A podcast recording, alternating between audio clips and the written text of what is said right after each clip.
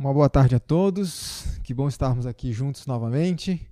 Agora para a nossa última parte da mensagem que nós começamos pela manhã. É...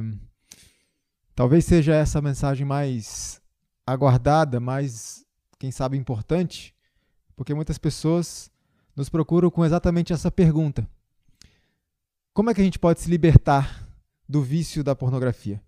Em primeiro lugar, é importante que a gente não se deixe enganar por esse vício, por esse inimigo. Pelo seguinte, a pornografia, ela irá dizer para mim, para você o seguinte: "Ah, tá tudo bem assim, é tudo normal, isso é coisa da nossa natureza pecaminosa, é assim mesmo". Outros, outros vão dizer assim: "Bom, isso é coisa de homem, não se preocupa com isso não". Mas interessante é que certa vez Davi, quando ele ia dar conselhos para o seu filho Salomão, que seria o rei, ele disse, o que está registrado lá em 1 Reis, capítulo 2, versos 1 e 2, entre outras coisas, ele diz: Filho, seja homem. Então veja, pornografia não é coisa de homem. Pornografia é coisa de escravo. E Deus nos chamou para a liberdade. O escritor Tim Chester, no seu livro Com Toda a Pureza, ele diz o seguinte a respeito dessa questão: Há muita alegria a ser descoberta quando se faz a coisa certa é hora, ele diz, de ser homem. Eis os momentos em que podemos ser verdadeiramente masculinos, ou seja, quando é que a gente pode ser homem de verdade? Ele diz: quando assumimos a responsabilidade, assumimos responsabilidades, quando nós lutamos. E essa é a proposta de Deus para nós. E por meio do apóstolo Paulo, Deus nos diz assim: não se conforme com este mundo, não vos conformeis. Então, o primeiro passo para aqueles que desejam ser vitoriosos sobre o vício da pornografia, como outros, é não considerar isso algo normal, algo aceitável e muito menos considerar isso como algo saudável. Paulo está dizendo: não se conforme com a sua situação.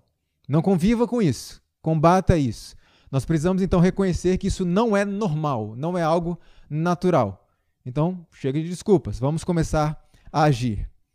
A serva do Senhor Ellen White escreve o seguinte no livro Mensagens aos Jovens: Deveis ser homens que andem humildemente com Deus, que estejam perante Ele na varonilidade que vos deu, livres de impureza e de toda a contaminação da sensualidade que corrompe este século. Esse é o conselho de Deus para nós. Devemos ser homens, devemos ser mulheres de Deus que andemos humildemente com Deus. E aí vem a pergunta: será que é possível vencer esse inimigo, a pornografia?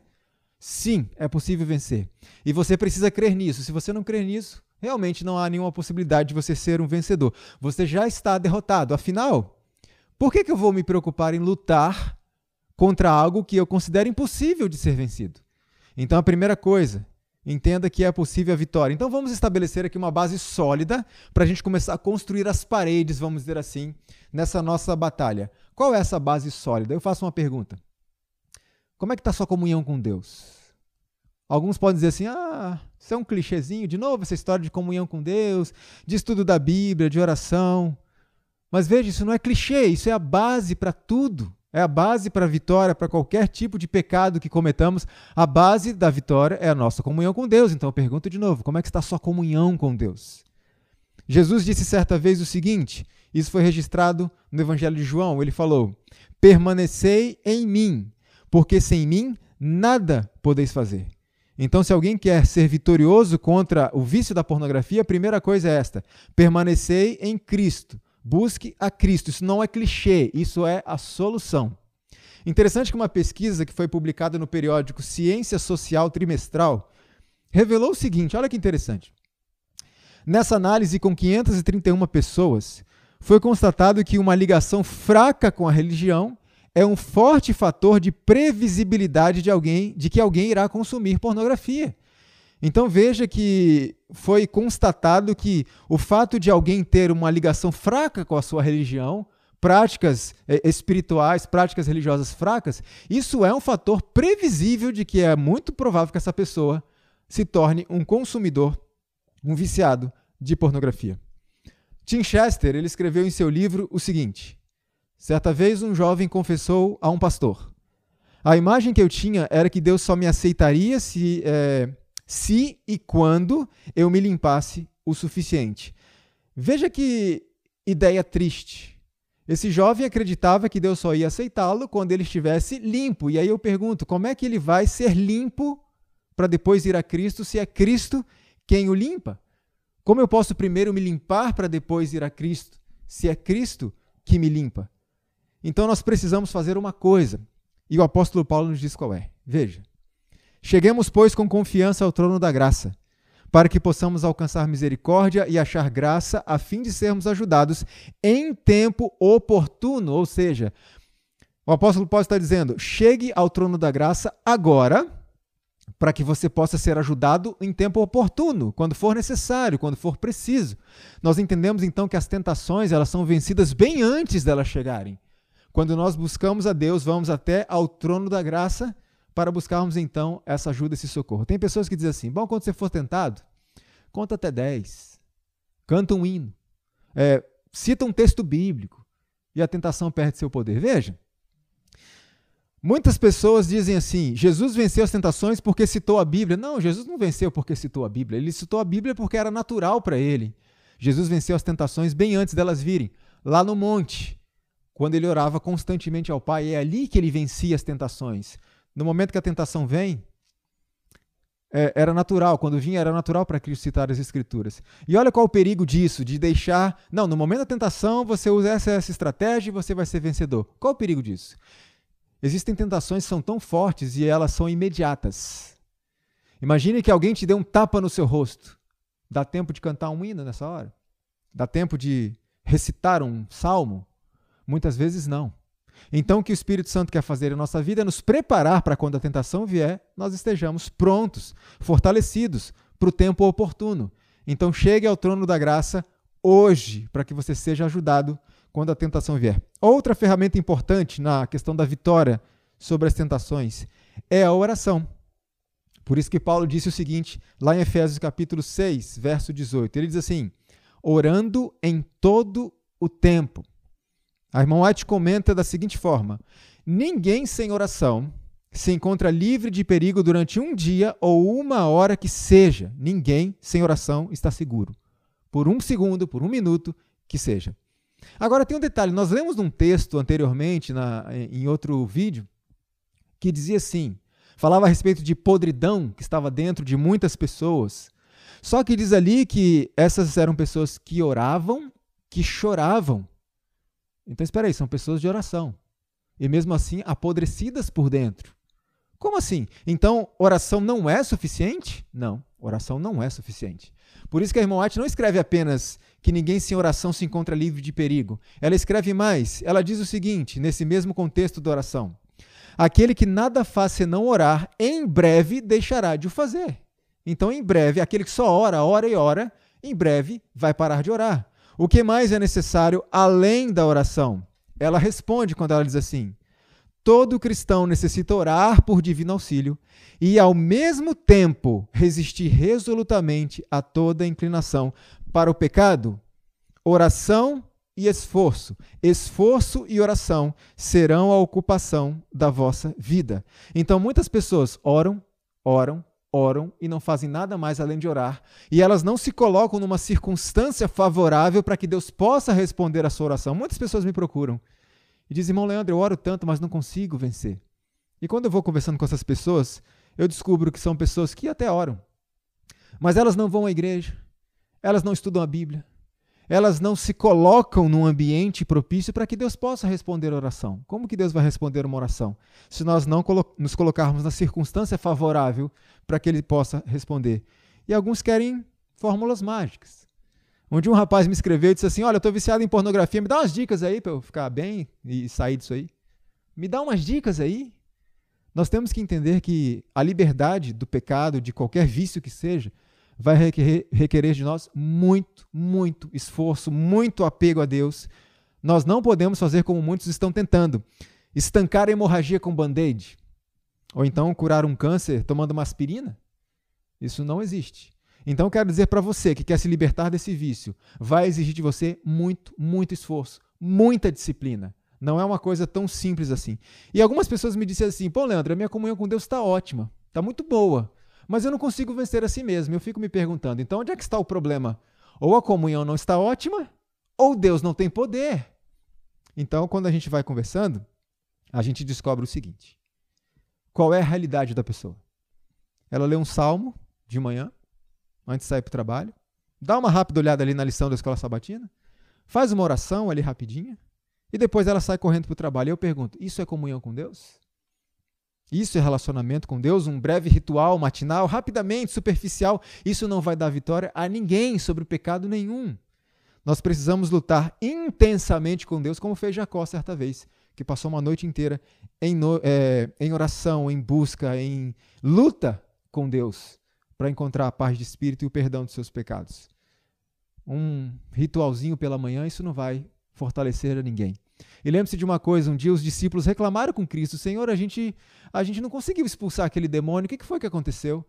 E Jesus disse: essa casta só pode ser expulsa com jejum e oração. E eu digo a muitas pessoas que me procuram, irmão, isso aí, esse tipo de, de vício, esse tipo de escravidão, você só vai ser livre com muita oração, com muito jejum, com muitas vigílias. Não é uma coisa tão simples. E nós precisamos nos empenhar nisso. Então, vamos examinar a nossa vida. Será que a nossa comunhão com Deus está realmente como ela deveria estar? Para que possamos, então, vencer esse grande inimigo? Então, a comunhão com Deus é a base de tudo. Sem isso, nada vai funcionar. Cristo diz: sem mim, vocês não podem fazer nada. Então, tire da cabeça que isso é um clichê. Ah, estuda a Bíblia, oração, comunhão com Deus e tal. Ah, isso aí é clichêzinho. Você não tem algumas dicas diferentes? Não existe dica. Essa é a base de tudo. Comunhão com Deus. Agora, a comunhão com Deus pode ser atrapalhada, pode ser anulada, dependendo do que a gente faz no nosso dia a dia. Por exemplo, precisamos prestar atenção em um ponto, em alguns gatilhos do nosso dia a dia que podem estar nos atrapalhando. Veja o que a irmã White escreveu. A concupiscência dos olhos e as paixões corruptas despertam-se pela contemplação. Aquilo que eu vejo. Então preste atenção numa coisa. Assistir pornografia não é problema, não é o problema, mas o sintoma de um problema muito mais profundo. A verdadeira batalha está aqui: controle dos nossos sentidos controle dos nossos olhos. Então, a primeira sugestão que eu dou, a comunhão com Deus, essa questão está resolvida. Primeira sugestão, cuidado com o que você está vendo. Não é à toa que o salmista disse o seguinte, lá no Salmo 101, cap, é, capítulo 101, verso 3: Não porei coisa má diante dos meus olhos. E a irmã White comenta da seguinte forma: Os que não querem cair presa dos enganos de Satanás devem guardar bem as vias de acesso à alma, devem esquivar-se de ler, de ver ou ouvir tudo quanto sugira pensamentos impuros. Então aqui está um ponto importante, cuidado com os gatilhos do dia a dia. O que, que você e eu estamos vendo? Nós podemos estar recebendo estímulos sexuais de filmes, de séries, de programas de TV considerados não pornográficos. São gatilhos. Interessante um artigo que eu li neste site aqui que eu vou compartilhar com vocês, de uma pesquisa que foi feita algum tempo atrás e foi revelado o seguinte: veja, entre 1998 e 2005, o número de cenas de sexo nos programas de TV, aqui está sendo considerado programas de TV não pornográficos, digamos assim, programas normais para família, vamos dizer assim. Então, o número de cenas de sexo nesses programas de TV americanos quase dobrou em um estudo realizado em 2004 e 2005, 70% dos 20 programas de TV mais frequentemente assistidos por adolescentes incluíam conteúdo sexual e quase a metade apresentava comportamento sexual. Os jogos de videogame populares agora apresentam nudez total. Pranchas de snowboard eh, comercializadas para adolescentes são cobertas com imagens de atores pornográficos. Até brinquedos para crianças se tornaram mais sexualizados. Isso a gente vê o tempo inteiro por aí. Tudo precisa ter algo que lembre o aspecto sexual, lembre a sexualidade. Interessante que eu recebi a mensagem de um rapaz certa vez, um e-mail, que ele dizia assim: Olha, não abrir sites pornográficos propriamente ditos, mas assistir a séries como Game of Thrones, ou filmes, ou novelas, ou outros programas de TV e internet, em que haja mulheres provocantes, seminuas, cenas alusivas ao ato sexual, no fim, dá na mesma. O cérebro não faz distinção pela capa, mas pelo conteúdo. E ele me disse assim: irmão Leandro, as primeiras iscas de Satanás em minha vida quanto à pornografia foram os filmes que assistíamos até mesmo junto com os irmãos, adolescentes e jovens da igreja. sempre havia uma pitadinha de erotismo, uma alusão ao sexo e mulheres sensualmente vestidas. E diz ele: Isso despertou minha curiosidade por um contato mais profundo com a maldita pornografia. E ele faz um apelo: ele diz, pode levar essa mensagem para os lugares onde você prega. Não sejam ingênuos. Muitas vezes, os usuários de pornografia têm recebido estímulos e disparado gatilhos por meio de programas que aparentemente não têm nada de sexualidade. Aparentemente. Por exemplo, alguém pode dizer: Ah, eu gosto tanto do programa do Rodrigo Faro, ele ajuda tantas pessoas. E muitas vezes a gente não para para pensar. Qual é a razão de, enquanto o apresentador está ali apresentando o seu programa, ter um grupo de mulheres vestidas sensualmente dançando atrás deles, dele? Não existe nenhuma outra é, utilidade, elas estão ali apenas para ficar dançando. E você pode encontrar isso em programas como Faustão, programa da Eliana, Silvio Santos e etc. São programas considerados programas para a família, mas que estão disparando constantemente gatilhos nas mentes das pessoas. E esses gatilhos vão gerando dopamina, como nós vimos na primeira, na primeira mensagem, e essa dopamina, ela vai então aumentando e aumentando, e os receptores vão sendo fechados, e a pessoa vai, sendo, vai perdendo a sua sensibilidade cada vez mais, e ela precisa buscar algo mais extremo para poder continuar sentindo o mesmo prazer. E muitos vão parar aonde? Na pornografia. Gatilhos simples do dia a dia, programinhas aparentemente inocentes que estão disparando esses gatilhos. Por isso eu quero dar um conselho a você que me assiste e que é homem. Evite a companhia de mulheres que se vestem com sensualidade. Evite isso. Ah, Leandro, mas eu vou perder amigas que eu gosto tanto, é melhor perder um amigo e ganhar a salvação. E eu vou contar para você uma experiência que eu ouvi de um rapaz. Eu estava apresentando esse seminário a um grupo de homens em Fortaleza, no Ceará. E eu estava comentando isso com os homens: cuidado com as companhias, cuidado com isso. E eu fiz a seguinte proposta para aqueles homens. Eu perguntei assim: olha só, imagine que você foi convidado para dar estudo bíblico para uma família. E quando você chega lá, você percebe que o casal, a moça, ela é muito bonita e ela se veste com muita sensualidade. A pergunta que eu faço a vocês, eu dizia ali para os homens: você deve continuar aqueles estudos bíblicos, afinal você está fazendo a obra de Deus? Ou você deve passar esses estudos para uma mulher dar? E aqueles homens ficaram assim pensando, pensando, pensando, meditando. Alguns riram, alguns acharam fanatismo da minha parte se tiver que abandonar o estudo bíblico, passar para outro. E nesse meio tempo, um rapaz levantou a mão e disse: Eu posso falar algumas palavras? Eu disse: Pode, pode falar, vem aqui na frente. E ele foi até a frente e ele disse assim: Enquanto o Leandro estava apresentando essa, essa dinâmica, vamos dizer assim, para a gente refletir, eu estava pensando na minha vida. Porque um dia eu vivenciei exatamente essa experiência que ele está falando. falando. Eu fui convidado a dar estudos bíblicos por um casal. Eu aceitei. E quando eu cheguei lá, eu percebi que a, a moça, a esposa, era muito bonita e se vestia muito mal. Só que eu fiz exatamente como alguns de vocês, ele dizia. Ah, é a obra de Deus. Imagina se eu vou deixar esse estudo bíblico, eu vou passar para outra pessoa, para uma mulher. Não, eu só estou fazendo a obra de Deus. E ele disse assim, e eu me sentia santo demais então eu vou continuar meus estudos, isso aí não vai me afetar de forma alguma. E ele então disse o seguinte: o resultado é que eu adulterei com aquela mulher. E agora eu me pergunto: quando é que eu vou conquistar aquela família para Cristo?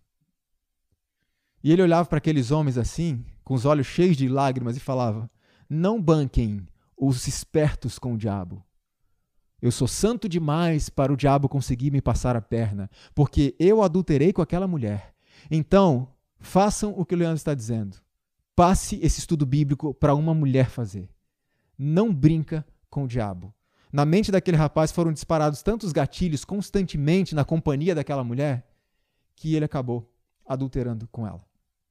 O problema não é só aquilo que nós vemos, no nosso dia a dia, mas também aquilo que nós estamos ouvindo pode disparar gatilhos na nossa mente.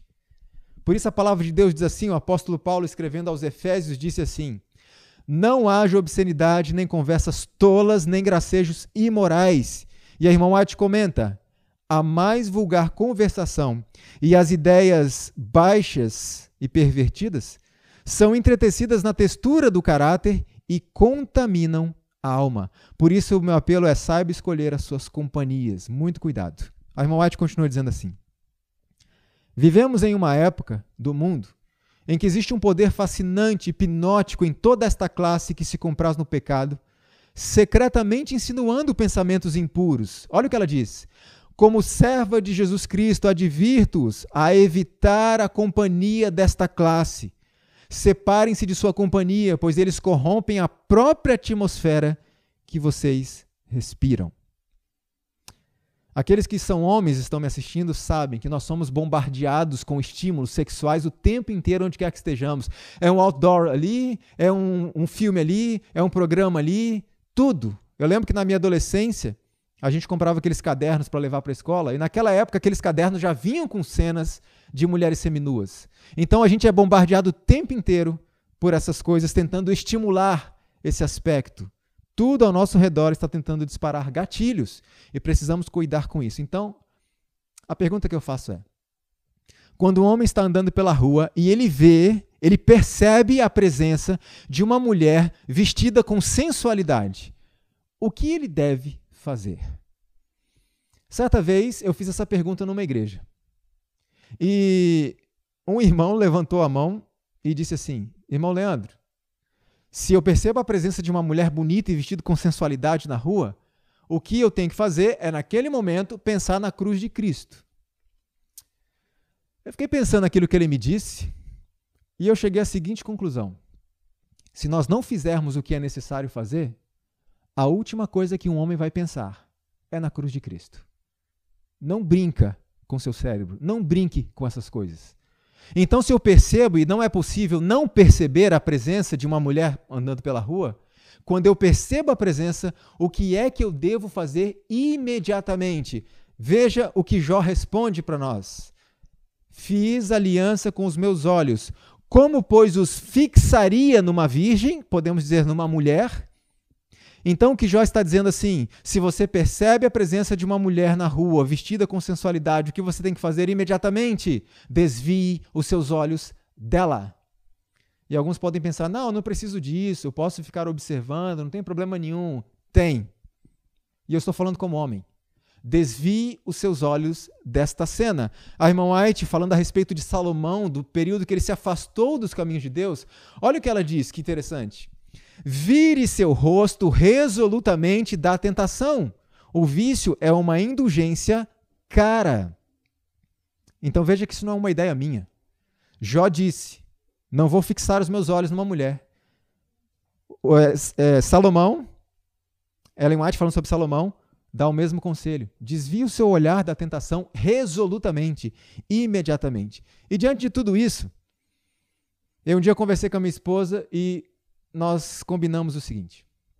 Eu disse a ela: olha, a gente gosta muito de praia, mas vamos fazer o seguinte: nós só vamos à praia quando a circunstância estiver favorável. E aí, mas o que é uma circunstância favorável? É quando a praia estiver vazia, deserta de preferência. Mas por quê? Bem, eu entendi pela palavra de Deus, pelos testemunhos, que eu devo desviar os meus olhos, porque isso dispara gatilhos, e esses gatilhos vão se intensificando. E muitos vão parar na pornografia. Isso vai disparando gatilhos. Eu entendi que eu tenho que honrar a minha esposa, honrar a Deus e desviar os meus olhos dessas cenas. Mas você está numa praia e você olha para um lado e vê uma mulher vestida com uma lingerie, certo? Só muda o tecido, mas é a mesma coisa. Não está seminua, está nua. E quando nós olhamos, quando você olha para aquela mulher, você entende, eu preciso desviar os meus olhos imediatamente. Então você desvia os seus olhos imediatamente para o outro lado. E quando você olha para o outro lado, tem outro problema. Só que essa passagem daqui até aqui, você já viu mais 50 problemas no caminho. É um lugar que não tem, não, não tem como, não tem onde você estacionar os seus olhos. Por isso nós fizemos esse acordo. E ela gostou muito da ideia. E nós então, de, e, e desde então, nós evitamos ir à praia quando está cheia. Na verdade, já faz tempo que a gente não toma um banho de praia, já faz bastante tempo que a gente não faz isso. Então, nesse contexto, homem, desvie o seu olhar. E mulheres, um apelo eu faço a vocês. Colabora com a gente. Porque a guerra é intensa para os homens que são mais visuais. Veja o que a Ellen White escreveu a respeito disso. Escrevo com mágoa no coração que as mulheres deste século, casadas ou não, com demasiada frequência não mantêm a reserva que é de esperar. São provocativas.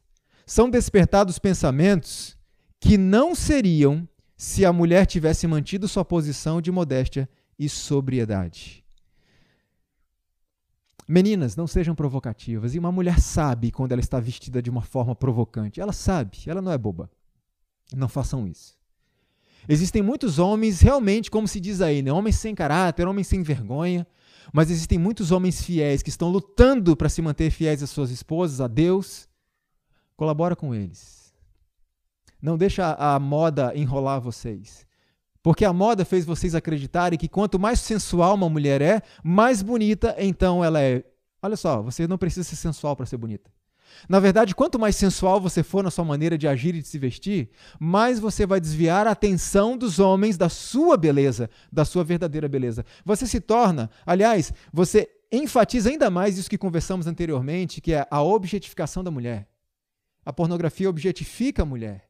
Os homens passam a olhar para as mulheres como objetos. Então, não fortaleça isso e não se comporte como um objeto sexual para um homem. Colabore com aqueles homens que estão lutando. Se vocês forem sensuais na sua maneira de agir e vestir, vocês estarão desvalorizando a si mesmas como seres humanos e se tornando objetos para a satisfação sexual de mentes masculinas.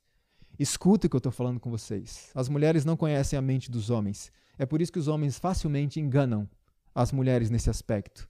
Vocês querem se valorizar? Guardem-se. Guardem o corpo de vocês. E rapazes, por mais que uma mulher se vista com sensualidade, a decisão de olhar, a decisão de fixar os olhos, a decisão de ficar observando e cobiçando é sua. Então faça como Jó.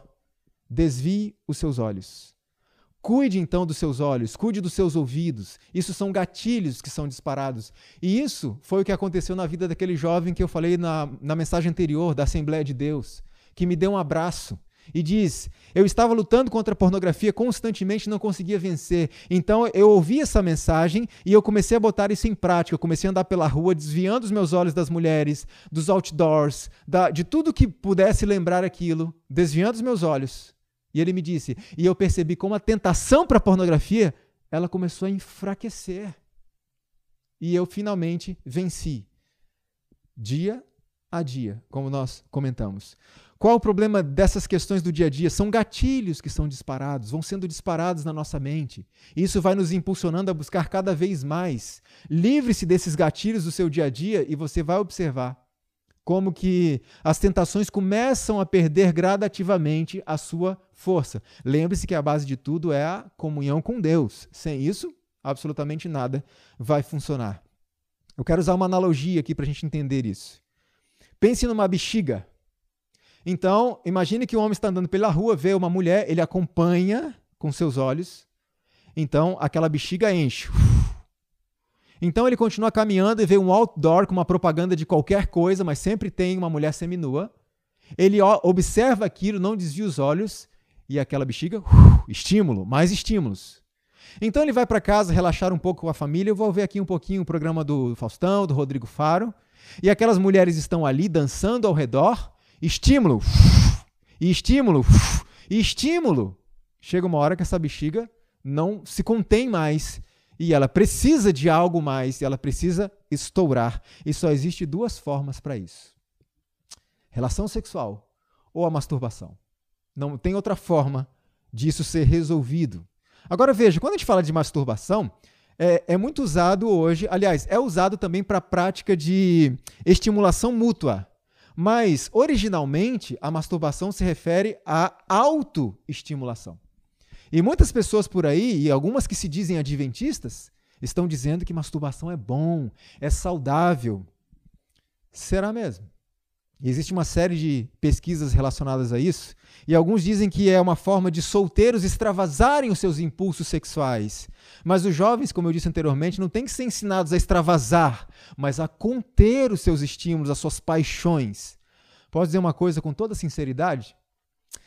Extravasar os estímulos sexuais, dar livre curso aos instintos sexuais, até animal faz. Até os animais fazem isso. É preciso ser um homem de verdade, uma mulher de verdade, para conter os nossos próprios impulsos sexuais e utilizá-los da maneira como Deus planejou. Algum casado pode me dizer assim: bom, mas eu não desvio meus olhos, eu né, recebo esses estímulos, mas depois eu alivio minhas tensões sexuais com a minha esposa num relacionamento lícito. Mas eu pergunto: o estímulo veio dela? Não. Pecado. Se o estímulo não veio dela, é pecado. A irmã White escreveu o seguinte: Alguns que fazem alta profissão de fé não compreendem o pecado da masturbação e seus seguros resultados. Mas espera aí, Leandro, a ciência não diz isso. Inclusive, tem gente dizendo aí que a ciência aponta para os benefícios da prática da masturbação. Veja, eu não li todos os artigos científicos sobre masturbação, mas todos os que eu li até agora, todos, acadêmicos, científicos, etc., em nenhum artigo, aliás, em todos os artigos estava sendo apontado os benefícios de um orgasmo, os benefícios de uma ejaculação, não estava falando dos benefícios de masturbação. Então veja que estas coisas podem ser obtidas de forma saudável, como Deus é, planejou. Então, masturbar-se não é saudável. Ah, mas a masturbação, tem muitos artigos que falam sobre é, é, benefícios analgésicos contra dores, dá uma sensação de bem-estar, melhora o sono, fortalece o sistema imunológico. É verdade que isso tudo acontece, mas são resultados de substâncias químicas, como as dopaminas e endorfinas, que são produzidas até por atividades sem relação com o sexo. Ou seja, para todas essas coisas, Deus já providenciou o meio uma relação sexual entre esposo e esposa. Nós não precisamos disso. Orgasmo é algo saudável. Agora, só porque é saudável, nós podemos buscá-lo em qualquer coisa? É aí que temos que pensar. Porque se nós considerarmos, bom, se tudo que produz um orgasmo é saudável, a gente pode praticar, e isso está incluído a masturbação, como se dizem, onde é que a gente vai parar? Porque o orgasmo do estupro é o mesmo. O orgasmo da pedofilia também é o mesmo. Então é saudável. Podemos praticar todas essas coisas? Imagine a alimentação. Nutrientes são saudáveis. Mas por isso quer dizer que Deus nos autoriza a buscar nutrientes em qualquer tipo de alimento? Não. Então Deus já providenciou os meios, o ambiente, a circunstância apropriada para usufruirmos dessa bênção que é o orgasmo, esta bênção que é a relação sexual. Deus tomou providências para isso. E masturbação não é uma delas. Olha, quando se fala de ciência e Ellen White, é lógico que a ciência é uma bênção para nós, desde que ela não venha contradizer a revelação de Deus. Eu concordo que comparar a Ellen com a ciência, comparar uma moça que não teve nem a quarta série do ensino fundamental completa, com um grande doutor, PhD, cientista, eu concordo com você que é uma covardia fazer isso, é muita humilhação. Só que a humilhação não é para White, a humilhação é para esses grandes doutores. Porque uma mulher sem a quarta série completa escreveu muitas coisas que a ciência reconheceu 100 anos depois. Ela estava certa. Então, realmente, é uma covardia, uma humilhação tentar comparar a ciência com os escritos de Ellen White, porque os escritos de Ellen White sempre estiveram à frente. Quem sabe daqui a 100 anos a ciência perceba que masturbação não é correto. Bom, certa vez, um homem procurou a irmã White e pediu oração. Ele estava com um problema de tuberculose muito sério. E Ellen White não quis orar por ele, porque ela tinha recebido a instrução do Senhor. E Deus disse a ela: Olha, você vai orar por quem eu determinar.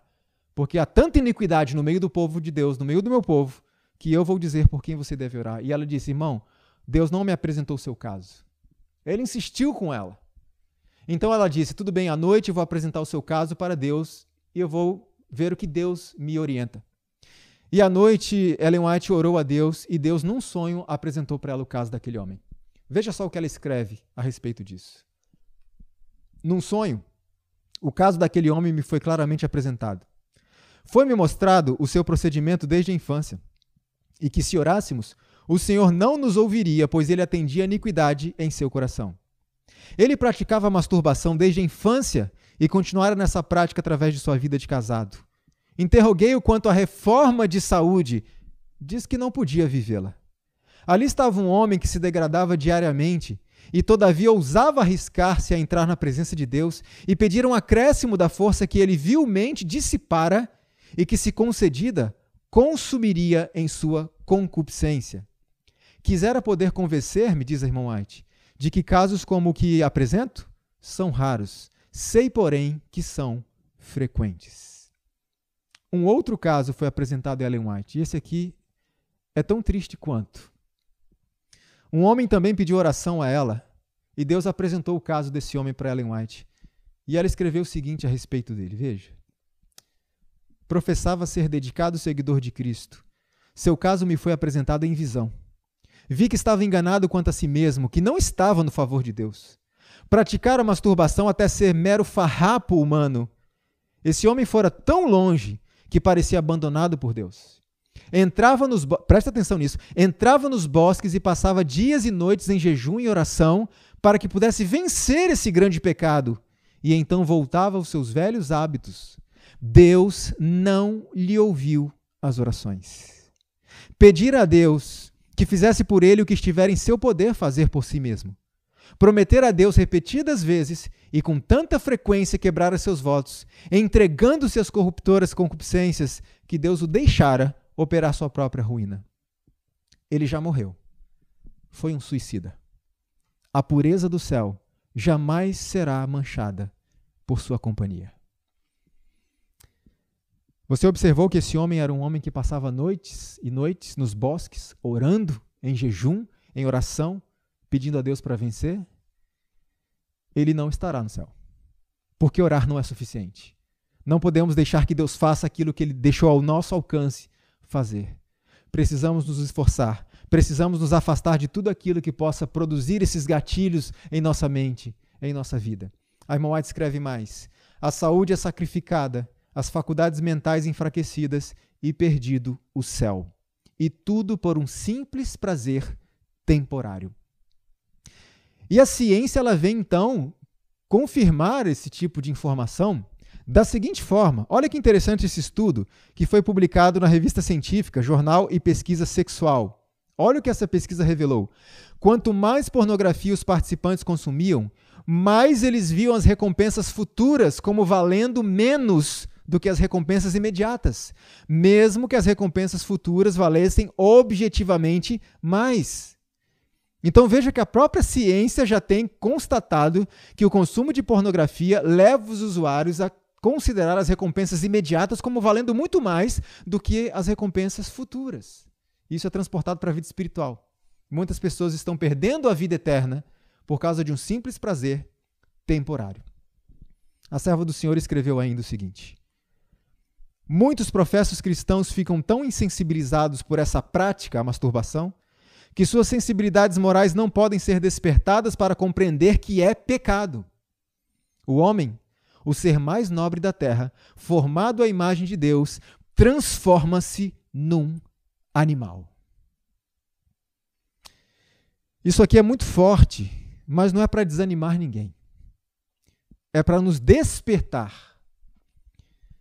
Quem sabe alguém tenha praticado isso até aqui por mera ignorância, mas agora a luz brilhou diante de você.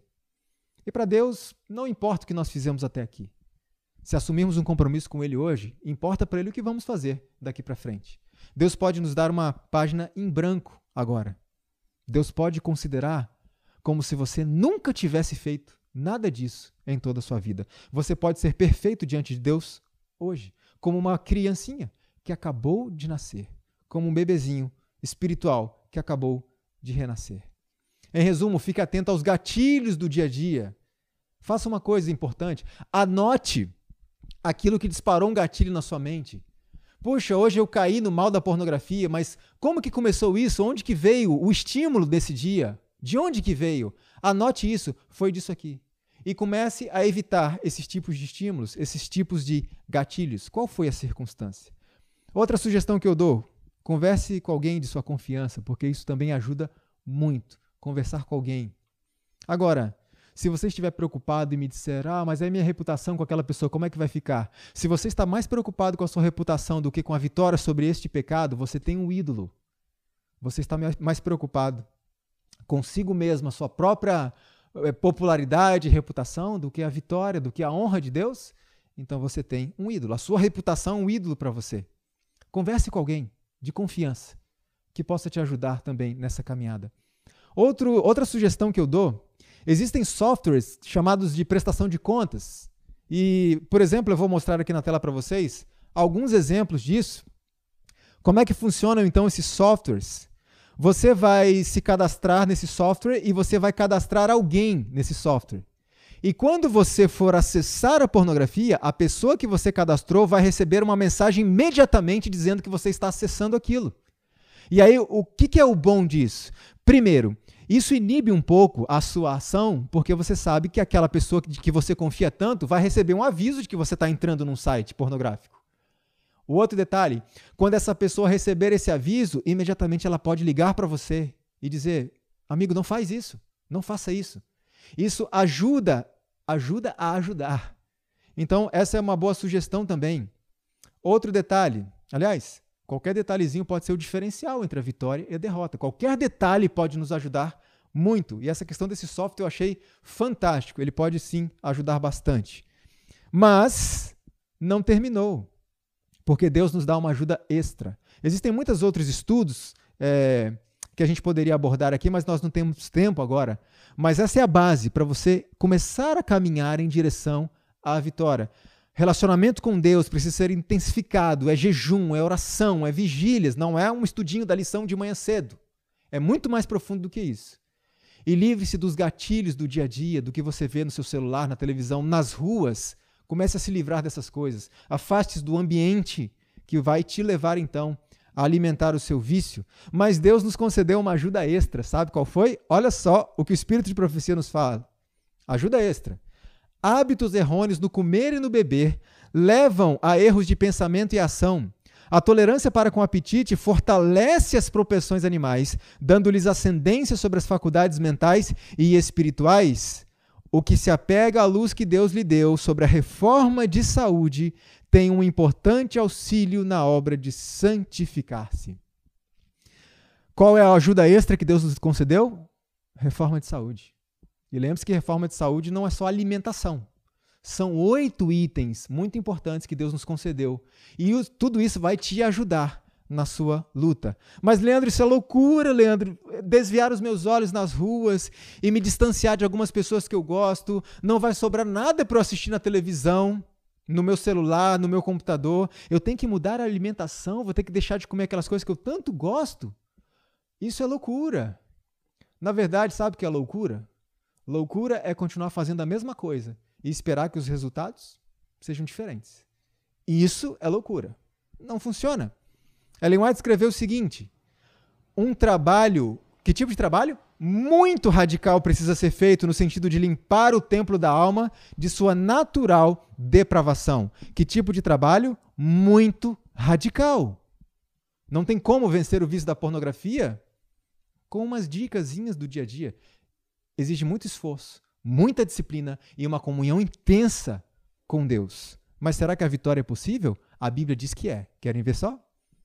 Não veio sobre vós tentação senão humana, mas fiel é Deus, que não vos deixará tentar acima do que podeis. Antes, com a tentação, dará também o escape para que a possais suportar.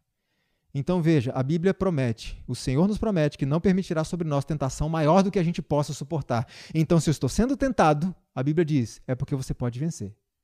Mas o mesmo texto diz que Deus dará o escape. É Deus que concede a vitória. Por isso precisamos intensificar a nossa relação com Ele. Ellen White diz mais. Ela afirma: se trabalharmos para vencer todo o defeito de nosso caráter, Deus então nos dará mais luz, mais força e mais auxílio. Em seus esforços para alcançar o ideal de Deus para si, o cristão não deve se desesperar. A perfeição moral e espiritual é prometida a todos mediante a graça e o poder de Cristo. Jesus é a fonte de poder. O prêmio da vida eterna é de infinito valor. Estamos dispostos a acolher o auxílio do Espírito Santo e com ele cooperar, fazendo esforços e sacrifícios proporcionais ao valor do objeto a ser obtido? Qual é o objeto nesse contexto que estamos falando a ser obtido? A vitória sobre o vício da pornografia. Você está disposto a se esforçar na mesma intensidade, no mesmo nível da bênção que você precisa, do prêmio que você precisa, que é a vitória? Não existe vitória sem luta. Mas a liberdade não vai ser da noite para o dia. Veja isso daqui. Todos terão poder para controlar suas ações se o quiserem. Jesus está familiarizado com todas as fraquezas da natureza humana. E se lhe rogarem, dará forças para vencer as mais poderosas tentações. Ou seja, qual é a tentação que não podemos vencer? Não existe nenhuma. Porque Deus tem poder, Cristo tem poder, o Espírito Santo tem poder para nos dar a vitória sobre qualquer tentação, por mais poderosa que seja. Mas a liberdade não vai ser da noite para o dia. Um dia um rapaz me escreveu dizendo: Leandro, eu desisto de cristianismo, eu não consigo. Olha, a gente conversou um tempo atrás. Eu consumia pornografia diariamente, eu comecei a seguir as suas sugestões, busquei mais a Deus e tudo bem, eu passei três meses sem assistir pornografia, mas hoje pela manhã, Leandro, eu tenho que te confessar, eu caí. E quando ele me disse isso, eu fiquei de certa forma feliz, não por ele ter caído, mas por algo que ele mesmo não percebeu. E eu disse, amigo, é, quantas vezes você via pornografia? Ele disse, todos os dias. E quanto tempo você está sem ver? Ele falou, 90 dias. E eu disse a ele, você não percebeu? Uma pessoa que assistia todos os dias, passar três meses sem assistir, não foi uma vitória? Você está no caminho. Você precisa agora é perseverar. Um hábito arraigado por tanto tempo não vai ser desfeito da noite para o dia. Você passou três meses sem, alguém que via todos os dias.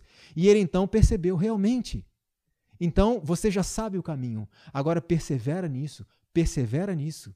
E aquele que perseverar até o fim será salvo. E alguém pode dizer assim: bom, já fui longe demais. Eu estou sujo, podre, doente, não dá mais.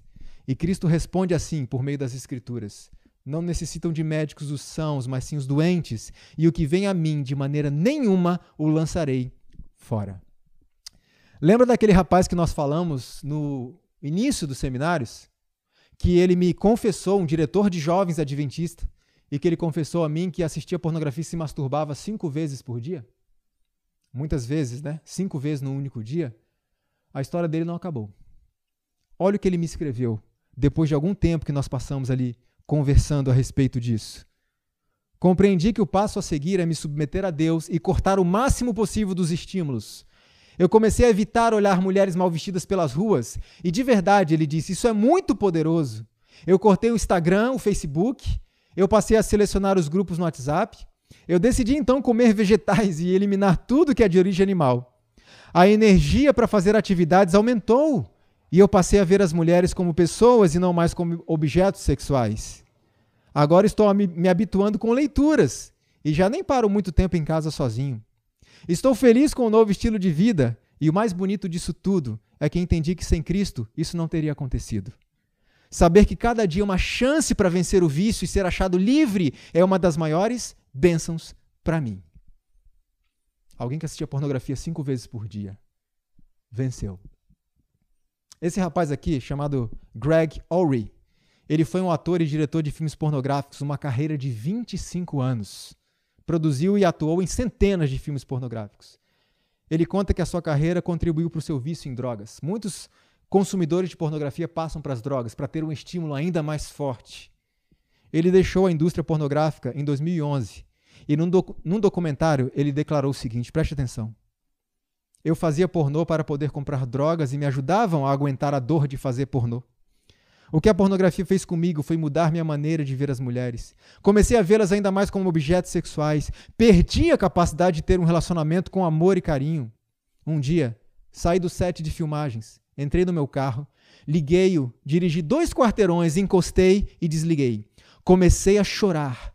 Queria muito parar, e aquele foi o último filme que eu fiz nunca mais voltei. E isso mudou minha vida. Comecei minha vida. E ele termina dizendo assim: se eu conseguir mudar meu coração, qualquer pessoa consegue. Se Greg conseguiu, você consegue. Se Greg conseguiu, qualquer um consegue. Mas lembre-se que a vitória não vai ser da noite para o dia. Vai exigir muito esforço. E Satanás sempre vai tentar um ex-consumidor de pornografia nesse ponto o resto da sua vida. Mas não baixe a guarda, não desista. Cada dia uma nova batalha e a vitória em Cristo Jesus. E eu quero ler o último texto, que diz assim: Diante da cruz, o pecador percebe sua dessemelhança do caráter de Cristo. Ele odeia o pecado que praticou e se apega a Jesus com viva fé. A pureza de Cristo lhe revelou a própria impureza em suas odiosas cores. Ele se afasta do pecado que corrompe e olha para Jesus. Com lábios trementes e olhos mareados de lágrimas, ele declara: Ele, Cristo, não terá morrido em vão por mim. O que eu tenho para te dizer, encerrando esses nossos seminários sobre esse assunto, é que a cruz de Cristo oferece tudo que nós precisamos. Tudo que precisamos para vencer, a cruz de Cristo nos oferece. Mas eu queria apelar para você que não se limite a lutar contra o vício em pornografia, apenas lutar contra o vício, apenas é, lutar contra a pornografia em si. Eu quero te fazer um desafio ainda maior. Tenha uma visão maior. Lute para refletir o caráter de Cristo nesse mundo corrompido. Levanta-te. Não desista. Levanta-te. E o Senhor conduzirá ao caminho da vitória. Louvado seja o Senhor por isso. A salvação em Cristo Jesus. Curva sua fronte aí. Nós vamos orar. Vamos falar com o Senhor. Querido bom Pai que está nos céus, nós te agradecemos, Senhor, porque o Senhor nos ensinou nesta manhã e nesta tarde que existe vitória em Cristo e que a graça de Cristo é suficiente para o mais fraco dos seres, como eu. Levanta a tua juventude. Salva-nos, Senhor, de nós mesmos. Dá-nos o poder do Espírito Santo e que podemos ser finalmente vitoriosos sobre os nossos pecados, refletindo assim o caráter do nosso amado Salvador, Jesus Cristo. Nós clamamos a Ti em nome dele. Amém.